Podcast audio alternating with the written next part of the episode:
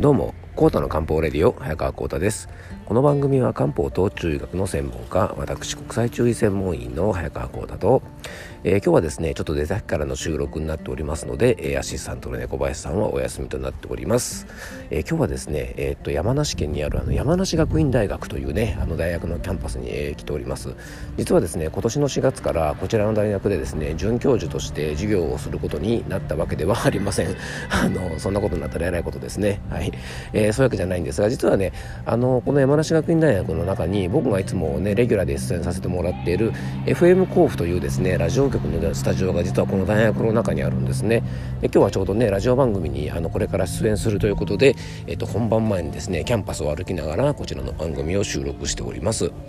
ちょうどねあの4月の第1ねあの最初ということであの新入生もねたくさん来ていてですねなんかねあのコロナ禍とはいえキャンパス非常にあの活気があっていいですね。なんか体育館からいろんな声が聞こえてきますね。なんかガイダンスでもしてるのかな。うんいいですね。で駐車場はですねあの地方の大学なので車で通う子もねすごく多いのでもう初心者マークの車がですねずらっと並んでてですねあの本当見てるだけでね危なっかしくてしょうがないななんて感じをあのするんですがまあそこもまたね初々しくていいですよね。はい。あなんか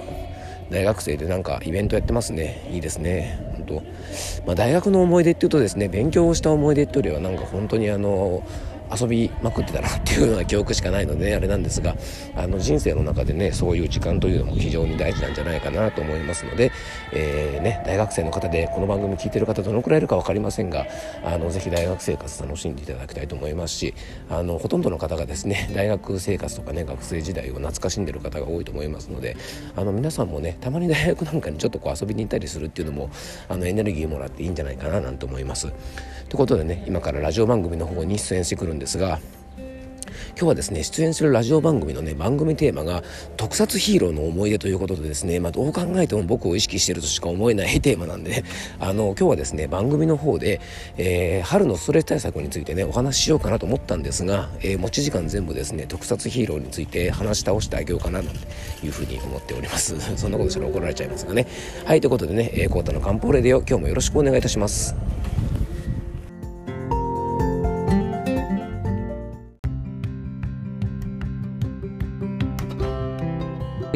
ね、今日の本題の方に入っていきたいと思うんですが、えー、春は寒の季節、目が疲れやすかったり、イライラするのは、それって春のせいかもということでね、えー、前回からお伝えしておりますが、あの、春とつながりが深い五臓の一つの寒なんですがね、まあ、あの、新生活を迎える方にも、えー、非常に多いね、春のトラブル、メンタルの不調や目の不調。まあ、この二つがね、なんで春に不調を起こしやすいのか、え、まあ、体の仕組みとかからね、いろいろ考えていきたいと思うんですが、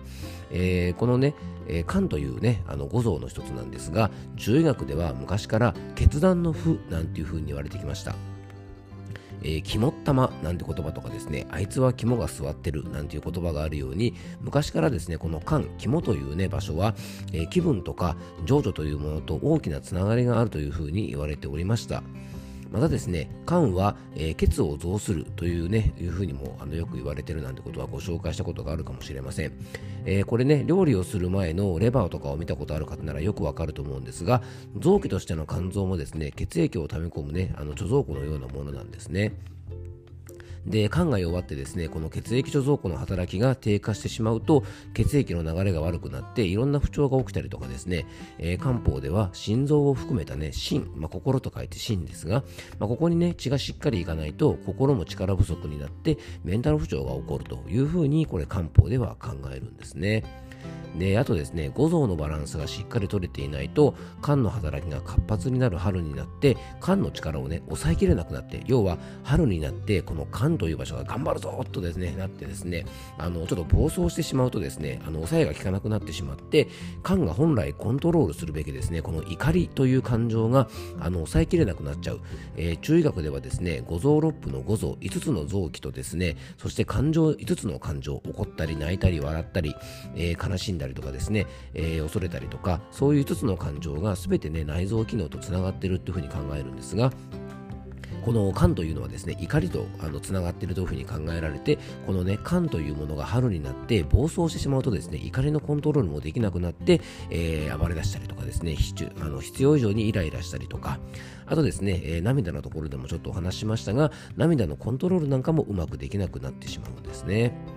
まああのー、もともとですね、えー、肝の力が弱い方、まあ、体調不良とか病気とかで体の力が低下している方もね、あのこういう調子が崩れてしまったりすることもあるんですが、えー、ストレスがですね非常に多くて、それを跳ねのけようとですね、肝が頑張りすぎても同じような不調が起きてしまうんですね。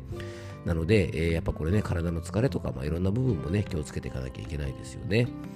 で、じゃあなんでね、あのー、春にもう一つのあの不調ですね、目が疲れやすいのかってとこなんですが、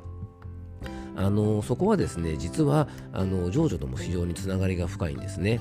で春はですねもともと五月病っていうような、ね、言葉があったりするぐらい、まあ、春はね情緒がおかしくなりやすいなんていうふうに言われますからなんとなくですねイライラしたりとかメンタルの不調が出るというのは分かりやすいと思うんですね、まあ、その理由はですねあの漢方的には今言ったような感じなんですが体の仕組み的に言ったらですね春という時期は自律神経が乱れやすいからというふうに言えると思いますで春がね自律神経が乱れやすいというのはあの今までもねいろいろお伝えしてきたので今日は簡単に済ませますがまずね寒暖差とか気温の変化が激しい時期だからというふうに言えると思います。本当にね今週もあのね数日前まで、えー、2月中旬並みの気温なんて言ってですね非常に寒かったのがですね一気に20度超えてですねもう半袖でもいいかなっていうぐらいですね暖かくなったりして、まあ、これだけね変化が激しいとなかなかやっぱ体がついていかなくて自律神経が乱れてしまいます。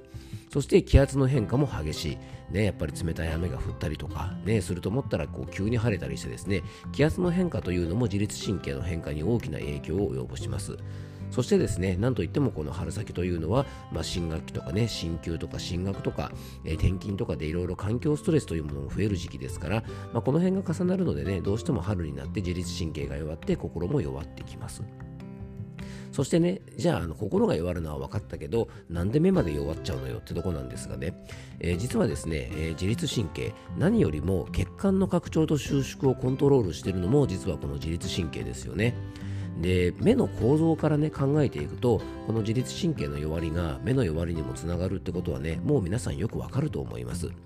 目は毛様体などですね、まあ、そういった筋肉でしっかりと支えられていてピントを合わせるためにレンズを大きくしたり縮めたりする時にも筋肉を使います。で自律神経のバランスが乱れてしまって血行が悪くなってしまうとですね、まあ、こういった目のコントロールをする筋肉もこわばってくるので当然見え方も悪くなってます。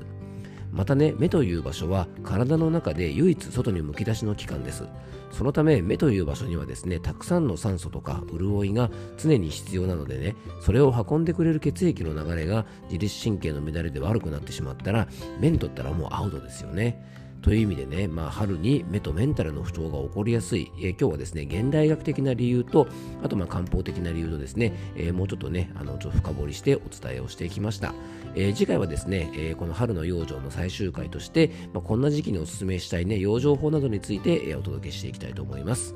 最後に僕からご案内がありますので、よかったら最後までお付き合いください。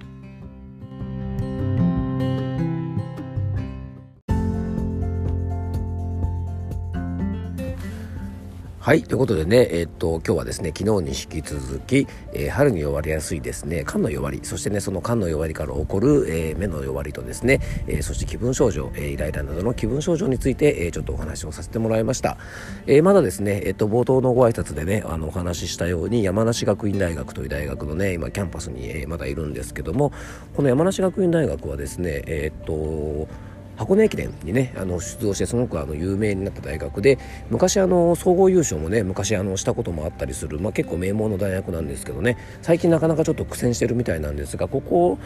今年はですね箱根駅伝またね久しぶりに出場できたのかな？ということでねまた今後の活躍もねあの期待したいと思いますしあのオリンピック選手はねあのかなり、えー、いろいろねレスリングとかもそうですし排泄排泄してるね、えー、大学なのでねスポーツなんかはねこれからもまたねぜひ力入れて頑張ってほしいななんていうふうに、えー、思っております。はい、えー、佐川急便のトラックが、えー、来ましたね。車の音が大きいですね。はい。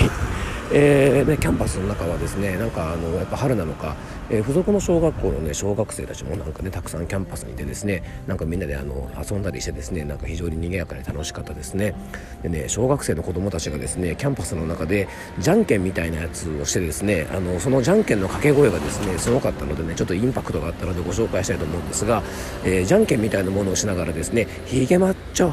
ヒゲマッチョって言いながらですねじゃんけんみたいのをしてたんですね。僕もなんか呼んだってねあの声かけたくなるぐらいですね。かなり強烈なあの掛け声だったんですけども最近の小学生はですねヒゲマッチョって言いながらじゃんけんをするんですかね。それともこれ山梨県のローカルですかね。それともあの山梨学院の附属小学校でしか流行ってないんですかね。よく分かりませんがあのー、なかなか面白かったのでですね、えー、ちょっとご紹介させてもらいました、えー、着地点がないので最後にご案内をしたいと思います、